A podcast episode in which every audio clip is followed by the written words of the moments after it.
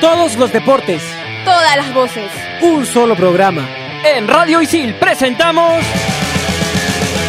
En todas las canchas.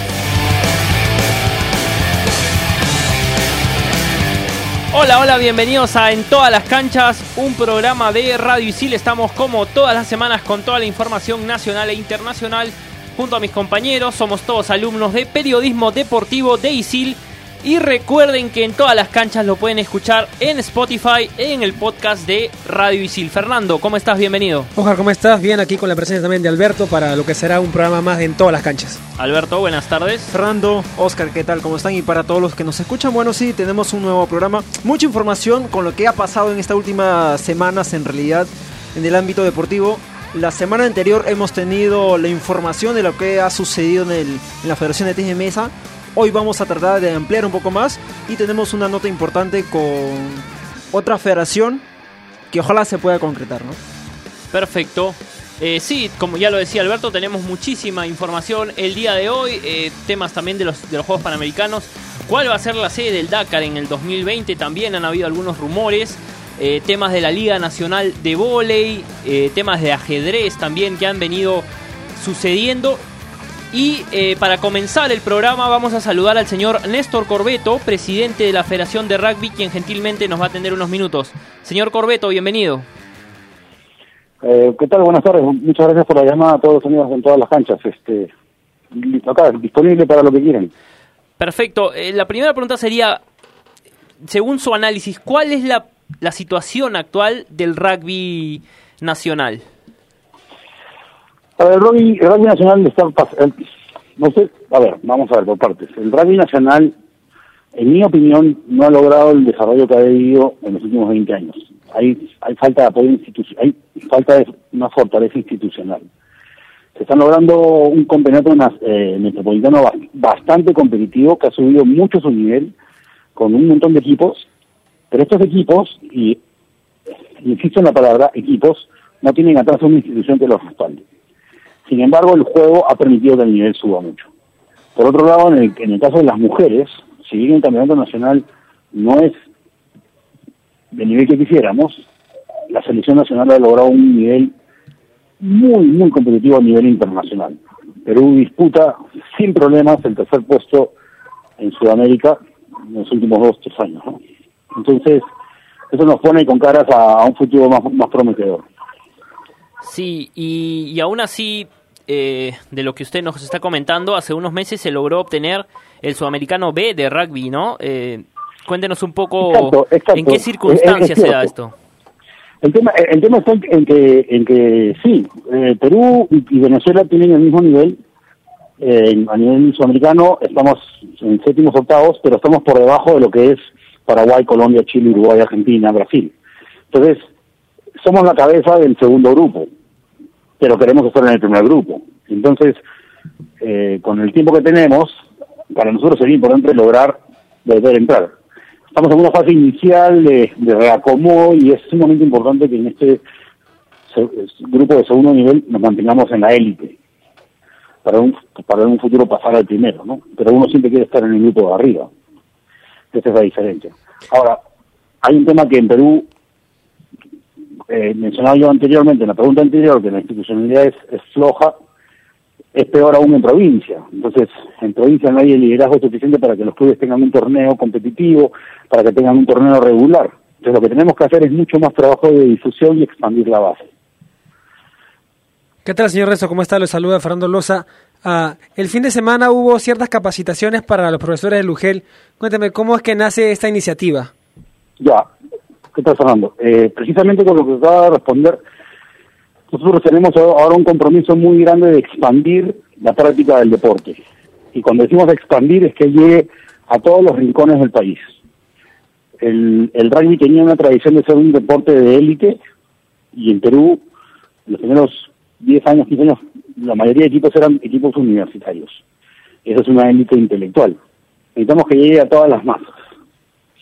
Entonces, eh, tenemos una directiva que está muy enfocada en llevar la práctica a todos los rincones y, desde los barrios más humildes, para que la gente conozca el deporte, para que se familiarice y para que se convierta en una alternativa para los chicos.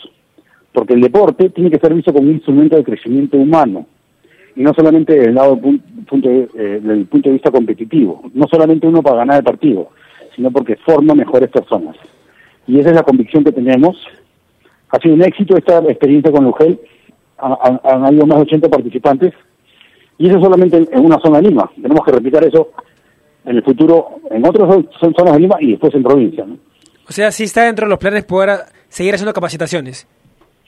Eh, eso no cambia. Nosotros el año pasado hemos tenido récord de capacitaciones eh, en Perú, han sido 21, este récord de capacitaciones internacionales. Hemos traído gen- gente de afuera, son capacitaciones eh, organizadas por Sudamérica Rugby, que es la, autoridad fi- filial de World Rugby, la, autoridad máxima, y todas las, las que se hicieron el año pasado se van a replicar este año.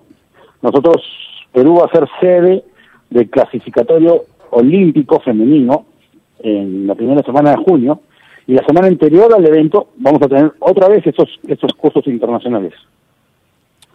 Señor Corbeto, ¿cómo está? Les saluda Alberto. Una, una consulta. Eh, en, en estos últimos días varias federaciones se han reunido con el presidente de IPD, el señor Suito López. ¿La Federación de Rugby ha asistido a esta reunión? El, la reunión del día viernes, que fue la que nos invitaron, la asistió la, eh, Hugo Sarmiento, que es el gerente de la, de la federación. Y di- digamos, han tratado de mm, brindar algunas inquietudes respecto a los problemas seguramente que pueda tener la federación y todo el A ver. rugby nacional a IPD. Hay un tema, no, hay un tema que, yo creo que es desconocimiento popular. El IPD no nos apoya para el crecimiento del deporte. El IPD no apoya a ningún deporte para el crecimiento del deporte. El IPD, como, como autoridad del gobierno, solamente apoya a, los, a, a- a- a lo que es alt- alta, alta alto rendimiento y competencia. O sea, el IPD es una institución del Estado que solamente apoya la competencia y el juego de las elecciones nacionales. El desarrollo corre por cuenta de las federaciones. Claro, la masificación y Entonces- desde bases ya por- ya corre por parte cuenta de la federación. Claro, pero lo que pasa es que tenemos un Estado que está concentrado en la cosecha, pero no en la siembra. ¿Cómo vas a cosechar buen fruto si no has sembrado? Ujú. Y, y, entonces el IPD, lo que, lo que cuando nosotros tenemos un- una necesidad de hacer una base más ancha, no tenemos ningún apoyo estatal para eso. Eso lo, lo- solamente se puede lograr a través de las municipalidades que, que son, las en- son los entes del, del, del Estado que cuentan con el mayor presupuesto para, des- para el desarrollo deportivo.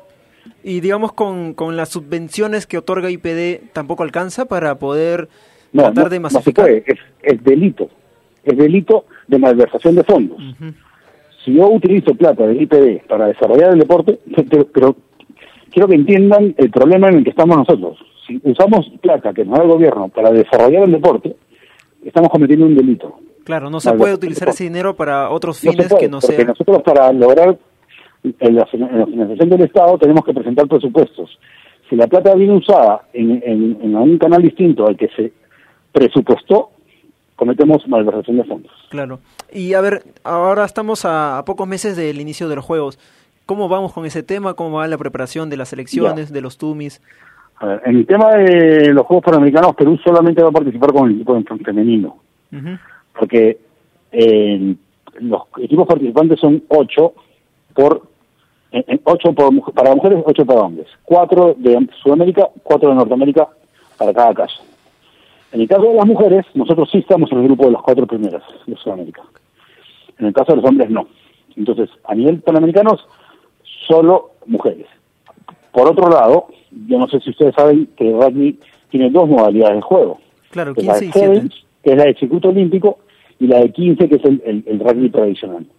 En el olímpico solo se juega sevens, por una cuestión de tiempo, porque es un juego más corto, es un juego más rápido, de menor de menor impacto en el cuerpo y mayor recuperación física, o sea, una más rápida recuperación física. Entonces, solamente tenemos sevens. Ahora, lo que es importante que quiero que entiendan es que para nosotros como, como federación, si bien tenemos una, una federación competitiva a nivel femenino, nuestro beneficio con los panamericanos es el legado, no la competencia. Porque la competencia acaba el para nosotros el 28 de julio, el 29 de julio, pero lo que queda es un, un establecimiento propio para el desarrollo del deporte, que en los 20 años de federación nunca hemos tenido. Y, y usted, Entonces- sí, disculpe, eh, eh, usted ha, ha visitado, entiendo que sí, eh, la sede de Villa María. Sí, nosotros hemos ido en dos ocasiones, una en diciembre y una a principio, a final de enero. Y está, es un estadio de lujo, un estadio envidiable. No tenemos nada más que estar agradecidos con los organizadores de, de los juegos porque ese juego, ese estadio, si bien, si bien para otros países sería un estadio chico, es un estadio totalmente equipado para ofrecer un- un- una posibilidad de desarrollo en el futuro de alto nivel. Señor Corbeto, ¿y en el caso del rugby en silla de ruedas, es también competencia de la Federación Peruana de Rugby? No, el, el- ningún deporte de silla de ruedas es competencia de... eh, ellos, ellos tienen una federación distinta. De hecho, el rugby en silla de ruedas no tiene nada en común con el rugby... Sí, eh, es más parecido al básquet. Eh, podrían haberle puesto handball y nadie se hubiera Sí. dado cuenta de la diferencia. Ni siquiera usan una pelota eh, hueva o, o- o no hacen el pase para atrás. eh, no, es, no, no- es una actividad que no tiene ningún... Además, el, se hace en superficie rígida, no, no tiene nada que ver con el deporte. no. Y cuéntenos un poco eh, la actualidad de la liga eh, de rugby. ¿Cuántos equipos son? Eh, Ya, es que nosotros tenemos un, como les decía, un campeonato metropolitano que ha, que ha sido bastante exitoso, que tiene dos divisiones. Estoy hablando a nivel masculino. El, hay seis equipos en, en, en primera y seis en segunda. El, este año que viene, los equipos que están participando están obligados a presentar un equipo sub menores de 19 para un torneo de sevens que se hará en, después de julio. ujú. Entonces, ¿por qué? Porque volviendo al tema, el problema que nosotros tenemos es el desarrollo. Si no obligamos a los clubes a trabajar en divisiones inferiores, no tenemos cómo, cómo subir el nivel del deporte. A nivel femenino, eh, sabemos que, por ejemplo, va, va a venir un equipo de Trujillo a participar en- regularmente en el campeonato, ¿no? El tema está en que nosotros tenemos en provincia un- una falta de liderazgo y una falta de, de comprensión de, de, de- de qué es, cuál es la labor de la federación. O sea, la federación no tendría por qué eh, preocuparse por el campeonato local. Eh, ustedes saben que en el fútbol, hasta hace muy poco, había la Asociación Deportiva de Fútbol Profesional que manejaba el campeonato local. No tenía nada que ver la Federación eh, Peruana de Fútbol. Lo mismo es en el rugby. Son los clubes que, tienen que tener la iniciativa. ¿no? Pero en provincia tienen una idea equivocada que los clubes de Lima reciben beneficios y, y no, y no es así, ¿no? Ajá. Lo que, lo que los clubes de Lima han aprendido es que tienen que tener iniciativa propia y lograr ellos eh, trabajar seriamente por, por lograr un campeonato que sea competitivo, ¿no? Y volviendo un poco también al tema de- del desarrollo que usted hablaba y el tema económico, eh, ¿cómo hacen ustedes para buscar captar eh, nuevos auspiciadores, captar empresas o captar que, que las mismas instituciones que participan en la liga inviertan más? Eh, ¿Cómo incentivan a eso para el desarrollo del rugby? eh, eh, eh, a ver, el tema del auspicio es un tema muy delicado, porque todos los deportes, absolutamente todos los deportes del Perú compiten con el fútbol. El único, el único deporte que vende, que logra oficio es el fútbol. Sí, está claro. Y, y así todo no es un gran oficio, porque no, no se, porque las, las, las, las, este, compañías privadas no invierten de, de no, no están donando la plata, quieren un retorno a su, a su inversión. Para ellos el auspicio es una inversión. Sí. Entonces, los, los, todas las disciplinas quieren competir con el fútbol para lograr captar el auspicio. Para nosotros, el rugby, tenemos otro problema, que somos los únicos que lo tenemos, que, que somos la única otra disciplina que quiere competir con el fútbol por la cancha. Porque la cancha es la misma, Sí. o muy, o muy parecida. Pero al básquet no le interesa la cancha de fútbol, al vóley no le interesa la cancha de fútbol, al rugby sí. Entonces tenemos ese contra nosotros. Porque a veces hasta nos es difícil conseguir una cancha porque la gente dice, no, me la van a romper. Este es fútbol. ¿Cómo conseguimos auspicios? La verdad que ese es uno de los temas más delicados y más difíciles, porque la gente no se da cuenta de... O sea, quiere ver cómo les decía, siempre un retorno. Que nosotros estamos haciendo en el rugby y nos ha funcionado para el desarrollo es involucrar a la empresa privada en proyectos de, de- responsabilidad social. En los proyectos de responsabilidad social usan el rugby como, un- como una disciplina para introducir en, zonas eh, eh, marginales o humildes y enseñan rugby por, un, por ser un deporte con tantos valores para que los chicos se puedan, eh, para ofrecer a los chicos una alternativa.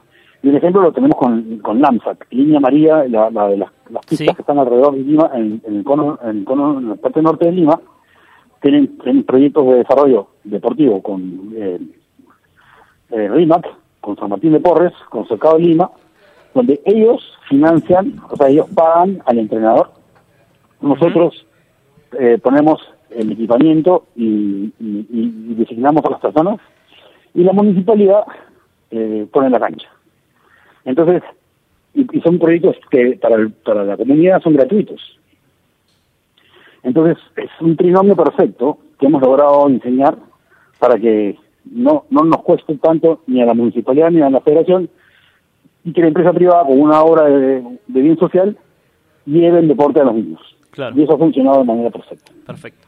Eh, unas últimas consultas ya de cierre. La selección, digamos la femenina, actualmente dónde entrena? ¿En Viena? ¿O dónde está entrenando? Eh, p- p- o sea, perdón, la pregunta es, ¿dónde entrena en la selección femenina? Eh, ah, exacto, sí. O primero Sí, están no, entrenando en para- sus para- clubes para y para después se que reúnen. chicas entrenen tenemos que alquilar campos. Tenemos que lograr convenios. O sea, hemos tenido por momentos convenios con la universidad, la UPC, con su sede de día, donde nos han facilitado las canchas. Hemos tenido convenios con la municipalidad de San Isidro. En algunos momentos, cuando no hay quien nos preste canchas, tenemos que pagarlos. Pero claro, eso sí, eso sí se puede entrar, meter al presupuesto del IPD porque el fin, que es la selección, lo justifica y lo merita. Pero realmente eso ha sido un problema tremendo, ¿no? Ah, no nosotros no, no contamos con recursos propios que nos permitan, ni recursos ni el campo, ¿no? A, a- partir de julio eso va a cambiar. A partir de septiembre, eh, el próximo año eso va a cambiar. Ah, unas últimas consultas. Eh, eh, ese alquiler del campo que usted indica, ¿de cuánto es el precio? ¿Se, se puede decir? No, eso no lo manejo yo, lamentablemente no, no lo sé porque esto lo ve la parte operativa de la federación. ¿no? No, eso, eso yo no, no tengo la información a la mano, la puedo Sí, sí, conseguir, sí, pero no no, Perfecto, señor Corbeto. Eh, nos quedaríamos hablando mucho rato. La verdad que muy interesante lo que nos está contando. Pero eh, lamentablemente el tiempo es corto y tenemos que dejar ahí la entrevista. Nos gustaría que en algún momento pueda acompañarnos aquí en cabina para conversar lar- largo y tendido. Cuando quieran. Muchísimas gracias por la entrevista. A usted, muchas gracias. Fue el señor Néstor Corbeto, presidente de la Federación de Rugby aquí en En Todas las Canchas. Vamos a una pausa, no sin antes recordarles que nos pueden escuchar en Spotify en el podcast de Radio Isil.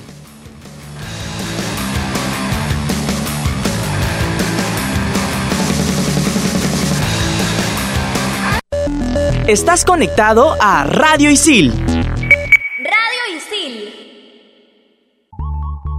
Aprende comunicación integral de la mejor manera, trabajando para clientes reales. Estudia en ISIL y aprende haciendo.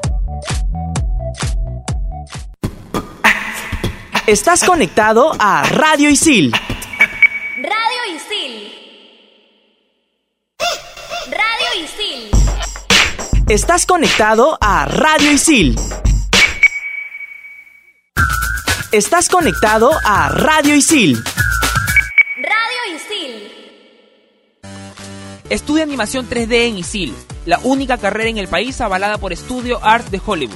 Estudia en ISIL y aprende haciendo.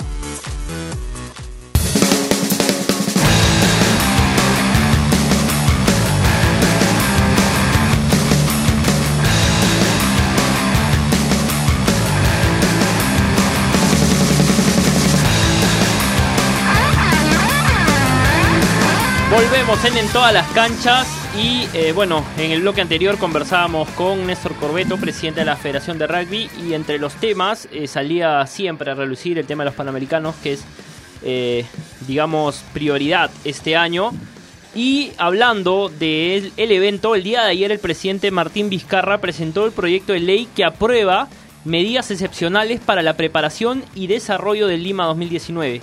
Dicho documento fue enviado al Congreso, al presidente del Congreso, el señor Daniel Salaverry, para que eh, lo vean las distintas comisiones, lo aprueben y entre, entre las medidas que están por ser aprobadas, destaca la que contempla que hasta el 3 de septiembre de 2019 todas las contrataciones por bienes y servicios menores a 400 mil soles sean exceptuadas de la aplicación de la ley de contrataciones del Estado. Es decir, menos burocracia para que salgan rápido las contrataciones y eh, los Juegos Panamericanos puedan eh, tener un mejor desarrollo en el tema económico, se puedan contratar mejores servicios, mejores bienes. Y es importante en eventos de esta magnitud que el Estado se ponga de pie y apoye. Es la mejor manera de apoyar del Estado, eliminando las trabas, eliminando la burocracia y me parece una buena medida. Igualmente, eh, el día, este fin de semana habido las últimas reuniones para todo lo que tiene que ver con, con los Juegos para Panamericanos. Y se van a seguir dando estas reuniones, pero este fin de semana se ha dado una reunión más para ya las últimas coordinaciones en lo que será es- este juego que va del 23 de agosto al, al 1 de septiembre, ¿no?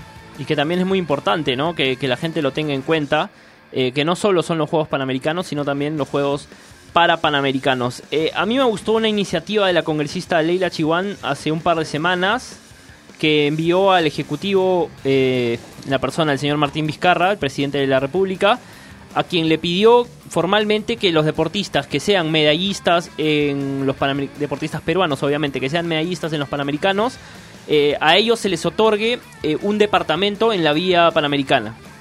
Que automáticamente, por ser medallistas, eh, sean acreedores a un departamento de la vía panamericana que luego de los juegos va a ser, van a ser puestos en venta al público en general esos departamentos, pero pedía la congresista Chihuán que sean asignados a los a lo- algunos de ellos a los deportistas que consigan medalla en los Juegos Panamericanos y para Panamericanos.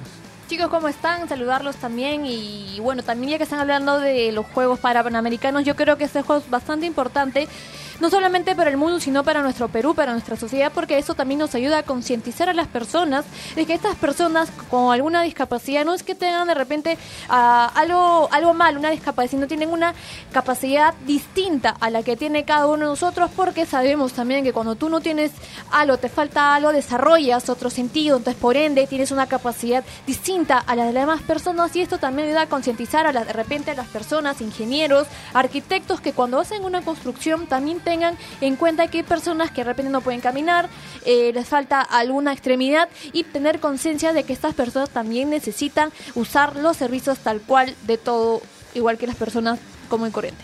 Sí, es importante y, creo que ese va a ser el mejor legado que van a dejar los Juegos para Panamericanos, eh, de concientizar a la gente, de hacer una ciudad más accesible para las personas con discapacidad y más amigable con ellas, ¿no? Eh, porque en, en todos lados lo vemos, en el transporte, eh, en el desarrollo urbano, eh, son muchas las trabas que se le pone a este, a este tipo de personas. Escúchame, hace. Ya que hablamos sobre los, pa- sobre los parapanamericanos, el año pasado, por lo menos hace 5 o 6 meses, justamente había entrevistado a Lucha Villar, que es la presidenta de la Asociación Nacional Paralímpica del Perú, Sí. la ANPP, y precisamente hablaba sobre esta situación del Perú. Que, y ella me decía, el Perú no es un país accesible para poder entrenar. Porque se refería lógicamente a lo que viene a ser los espacios en la vía pública, dentro de las mismas sedes, que ahora se están remodelando, pero que anteriormente no era adecuado para estos paradeportistas. o no Entonces, existían. claro, o no existían o simplemente eh, no lo querían hacer o no lo querían remodelar. Entonces, ese textual, esa, esa declaración por lo menos resume un poco de lo que ha sido estos últimos años en lo que viene a ser al deporte paralímpico, porque el Perú en realidad no es un país accesible para poder entrenar, no lo es, ni siquiera, ni siquiera para los deportistas eh, pongo entre comillas, como incorriente, solamente entre comillas, para poder tratar de hacer una diferencia, ¿no? No hay, Sí. no es. Imagínate, si no es para los deportistas, imagínate Claro. para el ciudadano a pie. Sí. eh, lo difícil que es. Y ya lo decíamos, eh, esperamos que los parapanamericanos sean un punto de partida para que eh, la gente tome conciencia de eso y las autoridades y, y estas, estas personas puedan tener una mejor calidad de vida. Eh, vamos a hablar también de Alexandra Grande, a quien no le fue bien en la Premier League. Eh, se disputó en Dubai Dubai y cayó en el segundo combate, si no me equivoco, no, no pudo pasar a, a la siguiente a la siguiente fase, ¿no? Sí, recordemos que ella ganó en octubre la Premier League de Berlín, pero desde ahí no ha podido tener buenas actuaciones en las siguientes fechas.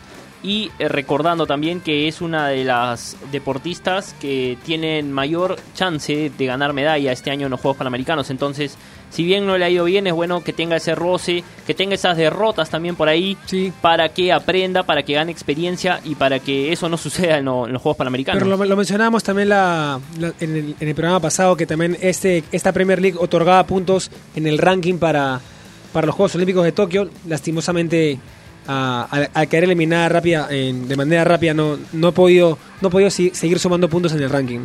Así es, bueno, esperemos que a Alexandra Grande eh, le vaya bien en esta etapa de preparación y, como no, en los Juegos Panamericanos Lima 2019. Hay novedades también en el tema de ajedrez, Caro. Así es, porque por primera vez en el Perú se va a llevar a cabo un simultáneo, un dúo de ajedrez, y estamos hablando del Julio Granda. Es un gran maestro de 40 años, celebrando sus 40 años de vida deportiva con un versus con también con un gran maestro español, Paco Vallejo. Se va a llevar a cabo este 20 de febrero a las 10 de la mañana en el Colegio Saco Oliveros en la sede de Monterrico Surco para poder celebrar sus 40 años de vida, trayectoria deportista. Eh, vamos a hablar también un poco de que él tiene méritos en el extranjero, es un campeón mundial, celebra sus 40 años de una exitosa carrera de ajedrez y justamente en simultáneo, como ya lo menciono, estará también otro maestro español, Francisco Paco, que así porque a los Pacos le dicen, a los Franciscos le dicen Pacos, y estarán enfrentando una nueva generación de ajedrecistas peruanos que vienen cosechando lauros para el Perú a nivel sudamericano, panamericano y mundial. Esta jornada se desarrollará, como lo vuelvo a decir, este 20 de febrero en el auditorio de la sede del Colegio Saco Oliveros, que está ubicado en la avenida El Derby con la Panamericana Sur desde las 10 de la mañana y el ingreso será libre, solo presentar DNI, así que no se va a pagar entrada. Hay que recordar que el maestro Julio Ernesto fue considerado por el diario El País de España como uno de los mayores talentos naturales del ajedrez en el siglo XX, luego de ganarle en un año pasado a la leyenda rusa Anatoly Karpov en la Universidad de Salamanca. Este triunfo se suma a una serie de logros obtenidos durante 40 años, justamente lo que estamos celebrando son 40 años de vida deportista en su profesión en diversas competiciones internacionales que lo colocan como los mayores exponentes del ajedrez mundial. Una gran oportunidad para todos de ver de cerca al gran maestro Julio Granda, quien hace muchísimos años, 40 nos contaba Caro, eh, nos viene regalando alegrías eh, a todos los peruanos y, muy buenas noticias. Siempre, siempre estamos pendientes de lo que haga el gran maestro Julio Granda. Otro deporte que tiene presencia en Lima 2019 es el golfer. Sí, eh, justamente ahorita eh, la Federación Nacional de Golf ha anunciado los seleccionados que nos van a representar en el Sudamericano Juvenil que se va a desarrollar en Buenos Aires del 20 al 23 de marzo. El equipo peruano estará conformado por Eduardo Galdós, Patrick Sparks y Smith Galvez por el lado de los hombres y Amala Folks, Daniela Ballesteros y Luisa María Mesones conforman el conjunto femenino. De, todas estuvieron presentes en el, en el campeonato, en, el primer campeonato que desarrolla ah, la Federación Sudamericana de Golf que, que se, que se desarrolló en Chile en, en enero. Y, tres de, los que nos van a, repre- a- a representar en esta oportunidad ya nos han representado en el Sudamericano del año pasado. Así que ya saben más o menos lo que es ah, representar al Perú en ese certamen. Perfecto, recordarle también a todos que el golf eh, se va a disputar en el Country Club, el golf de San Isidro. Así que todos los que quieran ver golf en los Juegos Panamericanos y golf del bueno pueden ir a esa sede. Tenis, Alberto Vega. A ver, la tenista peruana Romina Acuno fue finalista en dobles del ITF J141 Banana Bowl. Banana Bowl, siendo este uno de los torneos juveniles más importantes de la categoría. ¿Por qué le pusiste énfasis a la palabra banana? No, no, no, no, no, aguanta, aguanta. No, no, no. Yo puse énfasis a la palabra bowl. Porque me hizo recordar Super Bowl, simplemente. Ah, perfecto, no, está no, bien. no, aguanta. Tú que quieres pensar en otra cosa, en banana es tu culpa, no sé, compadre. Amigos, por favor. Ya. eh, ahora se prepara para ser parte del, siguiente- de la siguiente semana en el ITF de Brasil Junior Cup. Que se jugará en Porto Alegre. Así que el torneo que también contará con más representantes nacionales como Dana Guzmán, Danay Ja- Hachida y Sebastián Rodríguez. Perfecto, gracias Alberto. Vamos a hablar un poco también de la Liga Nacional de Voley, donde Regatas sigue puntero en la tabla y ya estamos eh, entrando a la recta final de lo que va a ser el torneo. Recordemos que por un pedido de Paco Herbaz, este año la liga se acorta, Fer. Si se acorta para tener tiempo para, para poder trabajar con, con las seleccionadas rumbo a los Panamericanos, ¿no? con miras a los Panamericanos de Lima. Así es, y ya eh, este año, a diferencia de las otras temporadas, no va a haber el tema de emparejamientos, no va a haber el tema, perdón, de, de- de liguillas. No- ya no va a haber liguillas, de frente se va a pasar a cuartos de final. Y eso va a suceder la próxima semana, o sea, este fin de semana se va a disputar ya la última fecha, luego se pasa a cuartos, semifinal y a mediados de marzo ya estaremos conociendo al equipo que se va a llevar esta temporada el título de la Liga Nacional. ¿Ti- Eh, ¿Tiene algún favorito para llevarse a la liga? creo que el puntero, creo que Yo Regatas. también, yo, Regatas. yo- yo también le voy a regatas porque trabaja también con Marco Queiroga, también conoce Sí. a la chica. Aunque eh, en las últimas fechas ha levantado San Martín, luego el cambio Sí. técnico, y ha levantado Vallejo, con Tato a la cabeza. Así que eh, hay que ver el desarrollo de estos dos equipos. Alianza se cayó un poquito. pero igual eh, sigue segundo, ¿ah? El, sigue el- ahí. el problema de Alianza es que, le- es que tiene un muy buen equipo, pero le falta eh, fondo a ese equipo, le falta eh, suplentes, le faltan jugadoras que puedan suplir a, a- las que están cansadas, a las que están lesionadas de, la- de igual manera, y eso le ha, ido, le ha costado muchos puntos a, a Carlos Aparicio en las últimas fechas. Yo quiero tocar un tema también hablando del voleibol. Es bastante importante saber que el equipo de voleibol playa hasta el momento no tiene un lugar donde entrenar. Ellas entrenan en, en Chorrillos, en una cancha que no es propiedad de la federación. Es una cancha libre al público y tienen que esperar eh, que se, se ocupe, por ejemplo, yo o tú, Fer o Oscar, que desean jugar volei, están jugando una hora antes y desean jugar una o dos horas y se toman ese tiempo para terminar el partido. Las chicas del volei playa tienen que esperar que se desocupe la cancha para poder eh, que ellas retomar el entrenamiento. Estamos no tiene hablando, prioridad. no tiene prioridad. A- ellas se han quejado ante sus autoridades, a, los dirigentes y no le hacen caso. Ahora sabemos, tengo entendido que la eh, directora técnica, no me acuerdo el nombre de la, de la, de la profesora, eh, no quiere hacer denuncia de alguna manera porque tiene miedo también de que haya problemas, que la despidan o, o que de repente se quede sin trabajo. Pero ese, eh, te voy a pasar el número, Alberto, de, de- de la persona con quien tú tienes que así preguntarle cosas y hablar. Pero es, es- no puede ser posible que una delegación, una federación no tenga un lugar de entrenamiento. Sabemos que el- la arena quema a mediodía, una de la tarde, ya desde las 10 de la mañana. Y obviamente no tener donde entrenar, no acostumbrarse a una arena caliente, pues bastante importante, ya que el volei playa viene con campeonatos internacionales este año. ¿Dónde entrenan? ¿En Chorrillos? Chorrillos, ¿En qué playa? agua dulce. Agua Dulce. Pero ahí, ahí estamos hablando de que tienen un espacio que no es propio de la federación y es, un- es una delegación que va a competir a nivel internacional. Es volei playa, no volei piso, volei playa Ah, no, que claro. es una. Listo, Caro. Eh, muchas gracias por lo que nos cuentas. La verdad que es interesante saberlo. Y a la gente que esté en Chorrillos de repente y ve a, a gente de la federación, a las chicas que, que se acercan para jugar, de repente hacer un esfuerzo y cederles eh, la cancha porque son personas que nos van a representar, son deportistas que nos van a representar en los Juegos eh, Panamericanos y van a representar al Perú. Eh, vamos ya cerrando el programa y solo para contarles que en los últimos días eh, hay un rumor muy fuerte de que el próximo año el Dakar se, se mude a Emiratos Árabes.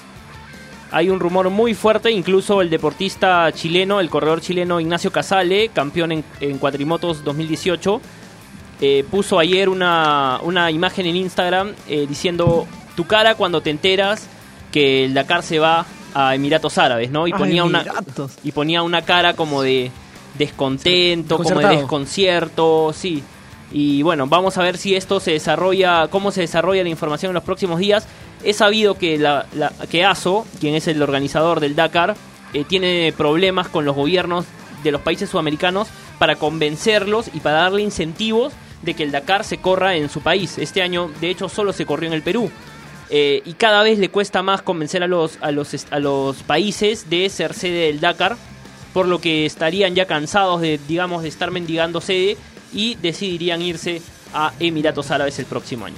De hecho, este año, en esta edición, ha habido muchas quejas, positivas y negativas también, sobre el recorrido de Perú, ¿no? Porque uno de los pilotos, si no me equivoco, fue Peter Hansen. Peter Hansen. Peter Hansen. Esteban Peter, Peter Hansen, donde indicó de que esta posibilidad de que se corra solamente en un país, donde el Dakar generalmente se corrían en varios países y en un tramo largo, no en circuito, no en círculo, Claro. entonces es un poco complicó no solamente a él, sino también a varios corredores, de ¿no? corredores. Claro.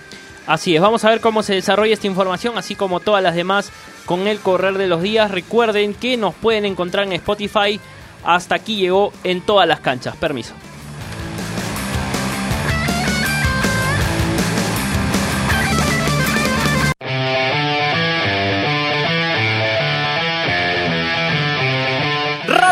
Presentó En todas las canchas.